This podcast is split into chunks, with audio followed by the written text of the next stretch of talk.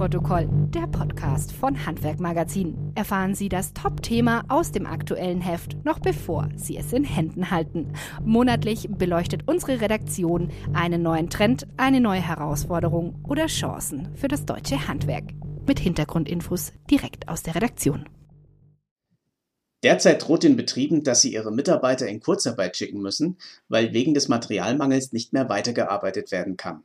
Dieses Zitat von Dirk Sindermann, Obermeister der Dachdeckerinnung Dortmund und Lünen, bringt die aktuelle Situation auf den Punkt. Und damit herzlich willkommen zu einer neuen Ausgabe von Abnahmeprotokoll, der Podcast von Handwerkmagazin, präsentiert vom Münchner Verein, ihrem Partner für Vorsorge, Versicherung und Kapitalanlage. Mein Name ist Ramon Cardell. Ja, Sie haben das Thema gehört. Dieser Podcast dreht sich um die bestimmende Herausforderung im Handwerk und fast der gesamten Wirtschaft in den letzten Wochen, Materialmangel bzw. Baustoff. Nährstoffmangel. Schon im April hat beispielsweise der Bundesverband Farbe Preiserhöhungen rund 50 Prozent bei Wärmedämmung und Trockenbauprofilen befürchtet. Holz hat sich laut Robert Wüst, Präsident der Handwerkskammer Potsdam, um 30 bis 50 Prozent verteuert. Wie also jetzt reagieren, zumal Kunden sicher auch keine Luftsprünge machen werden, wenn Handwerker diese heftigen Preissteigerungen einfach so weitergeben. Unsere Autorin Irmela Schwab hat für die Juli-August-Ausgabe von Handwerkmagazin nach Lösungen für diese zahlreichen Mangelprobleme gesucht und ich will jetzt mal von ihr wissen, ob sie fündig geworden ist. Hallo Irmela, gibt es denn grundsätzlich überhaupt erfolgsversprechende Maßnahmen, die man gegen Materialmangel treffen kann? Hallo Ramon. Ja, es gibt auf jeden Fall ein paar Maßnahmen, die wurden auch äh, von Verbänden angeregt, wie zum Beispiel natürlich das Thema Kurzarbeit, also Mitarbeiter jetzt länger in Kurzarbeit zu schicken. Das äh, wurde von der Politik schon bewilligt bis Ende September jetzt erstmal. Dann gibt es auch die Möglichkeit, natürlich die höheren Preise in, äh, im Rahmen von Stoffpreisgleitklauseln an den Endkunden weiterzugeben, was natürlich ja den Betrieb äh, so ein bisschen auf eine, auf eine bessere Stufe stellt, das Risiko bei diesen Preisen zu tragen. Ähm, das kann man jetzt bei allen neuen äh, Verträgen in der Privatwirtschaft machen und im öffentlichen Bereich auch bei laufenden Verträgen. Mhm. Das ist natürlich ein, ein Vorteil, den Betriebe auf jeden Fall nutzen sollten. Meinst du denn, mit diesen schnellen Maßnahmen kann eine Entspannung erreicht werden? Und wann ist denn der Zeitpunkt gekommen, äh, zu dem endlich wieder alles ein bisschen normaler läuft? Ja, ja, das wollen jetzt äh, viele wissen natürlich. Also das, was ich so aus dem Markt gehört habe, also da ist schon so ein bisschen, ja, äh, ja, schon auch wieder vorsichtiger Optimismus äh, da, aber es wird schon gerechnet, dass das jetzt noch eine Zeit lang, also mindestens bis Winter, Frühjahr nächsten Jahres angespannt bleibt. Allerdings hat das auch mit dem Rohstoff zu tun. Beim Stahl zum Beispiel haben wir es eher mit einer Überproduktion zu tun normalerweise. Jetzt Corona-bedingt sind wir da in eine Unterproduktion gerutscht, aber das Ganze sollte sich dann wieder recht äh, zügig normalisieren. Beim Holz ist es so ein bisschen komplexer, weil Holz wird immer beliebter äh, wegen des Klimaschutzes und der Nachhaltigkeitsziele. Man greift immer äh, öfter und, und lieber auf Holz zu. Und insofern wird die ha Nachfrage auch weiterhin ähm, hoch bleiben. Jetzt bei Kunststoff, äh, da haben wir es wieder mit einer globalen Entwicklung zu tun. Da haben wir ja gut 50 Prozent der äh, Importe aus, aus China. Mhm. Und ähm, zum einen ist Kunststoff natürlich fossilen Ursprungs. Das wollen wir eben im, im, im Sinne der Klimaschutzziele sowieso nicht mehr so. Und China hat jetzt auch diese ganzen Kunststoffe, das, äh, die sie immer an uns geliefert haben, nach Europa geliefert haben, äh, auf, aufgrund unserer beschränkteren Nachfrage während Corona für sich auch genutzt. Also bei denen ist die Konjunktur schon wieder ein bisschen früher angesprungen und äh, diese ähm, Kunststoffe, die wir sonst bezogen haben, jetzt auf einmal wieder zu erhalten, ist auch so ein bisschen, läuft so ein bisschen zäh gerade. Werden wir denn jemals wieder das Preisniveau von 2019 erreichen? Also insgesamt tatsächlich, äh, nur bei Stahl gibt es eben diese schöne Entwarnung. Aber Holz, äh, Kunststoff etc., da werden wir wohl kaum das Preisniveau von 2019 wieder erreichen. Ja, wow, gut, das muss ich jetzt erstmal sacken lassen. Äh, das klingt heftig. Äh, so nie wieder das Preisniveau von 2019, sagst du. Äh, du hast ja gesagt, das liegt vor allem an den Kunststoffen. Und ich oute mich jetzt mal und sage, eigentlich ist das ja gar nicht verkehrt. Baustoffe, die der Umwelt und dem Klima eher schaden, sollten ja auch teurer sein als umweltfreundliche Materialien. Voraussetzung ist aber natürlich, dass es diese Stoffe überhaupt gibt. Wie ist denn der Stand in Sachen alternative oder recyclingfähige Baustoffe? Ja, also bei diesen äh, Baustoffen, die jetzt gerade recht äh, knapp sind, gibt es eben leider kaum Alternativen. Also wenn man jetzt äh, Holz nimmt, dann will man natürlich Holz haben und mhm. nichts anderes. Ähm, da ist es eben schwer, da alternative Baustoffe zu, zu bekommen. Da haben wir auch gesprochen mit dem Andreas Geier, der Leiter Hauptabteilung Wirtschaft beim Zentralverband Deutsches Baugewerbe. Der hat äh, da eben auch eine Absage erteilt und sagte, da gibt es eben leider für diese benötigten Materialien derzeit wenig Alternativen oder keine Alternativen.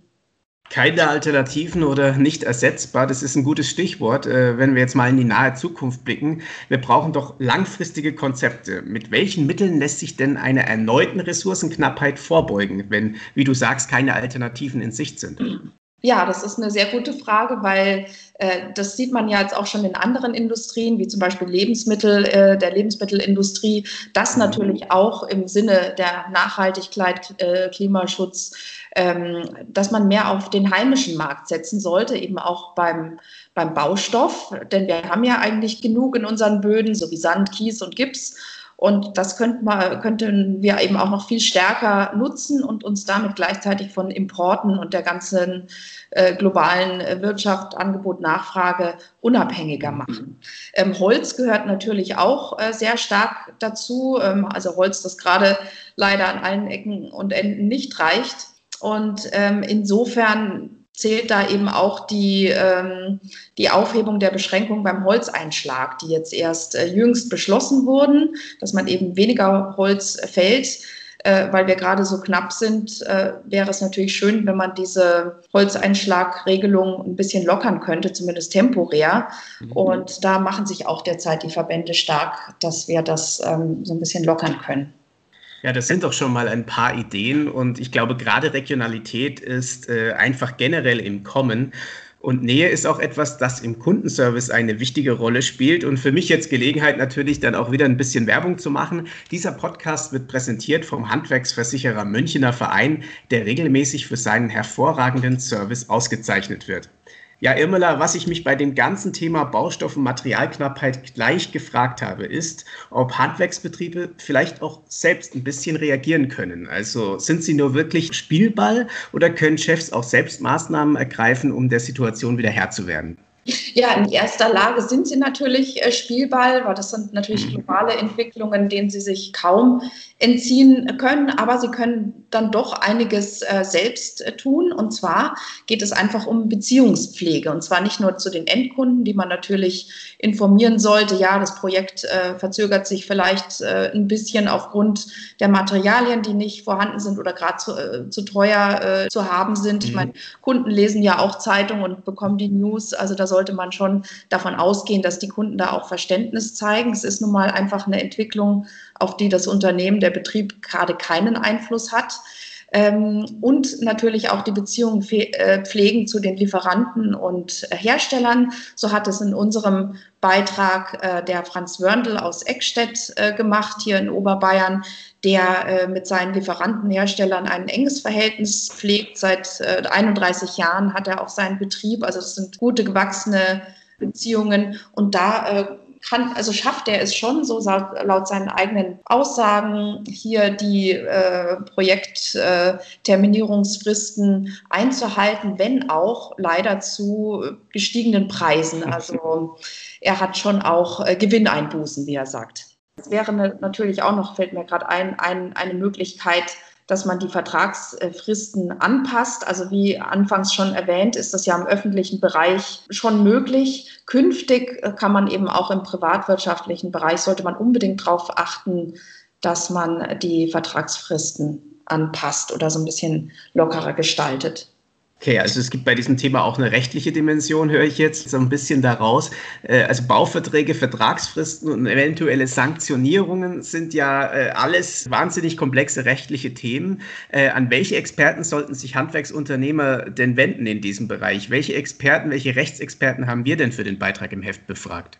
Also ich habe da mit einem Experten, einem Fachanwalt äh, für Wirtschaftsrecht äh, gesprochen. Der hat auch einen wunderbaren Vorschlag gemacht, wie man die Verträge künftig gestalten soll, sodass es eben dem Betrieb zu Pass kommt, gerade in mhm. solchen Situationen. Deswegen lohnt sich auf jeden Fall der Blick ins Heft. Ähm, natürlich geben darüber hinaus auch noch Kammer- und Verbandsberater Auskunft zur rechtlichen Lage. Ich komme nochmal zurück auf das, was eben gerade auch im Zusammenhang mit dem Unternehmer Franz Wörnl gesagt worden ist, die Kundenkommunikation.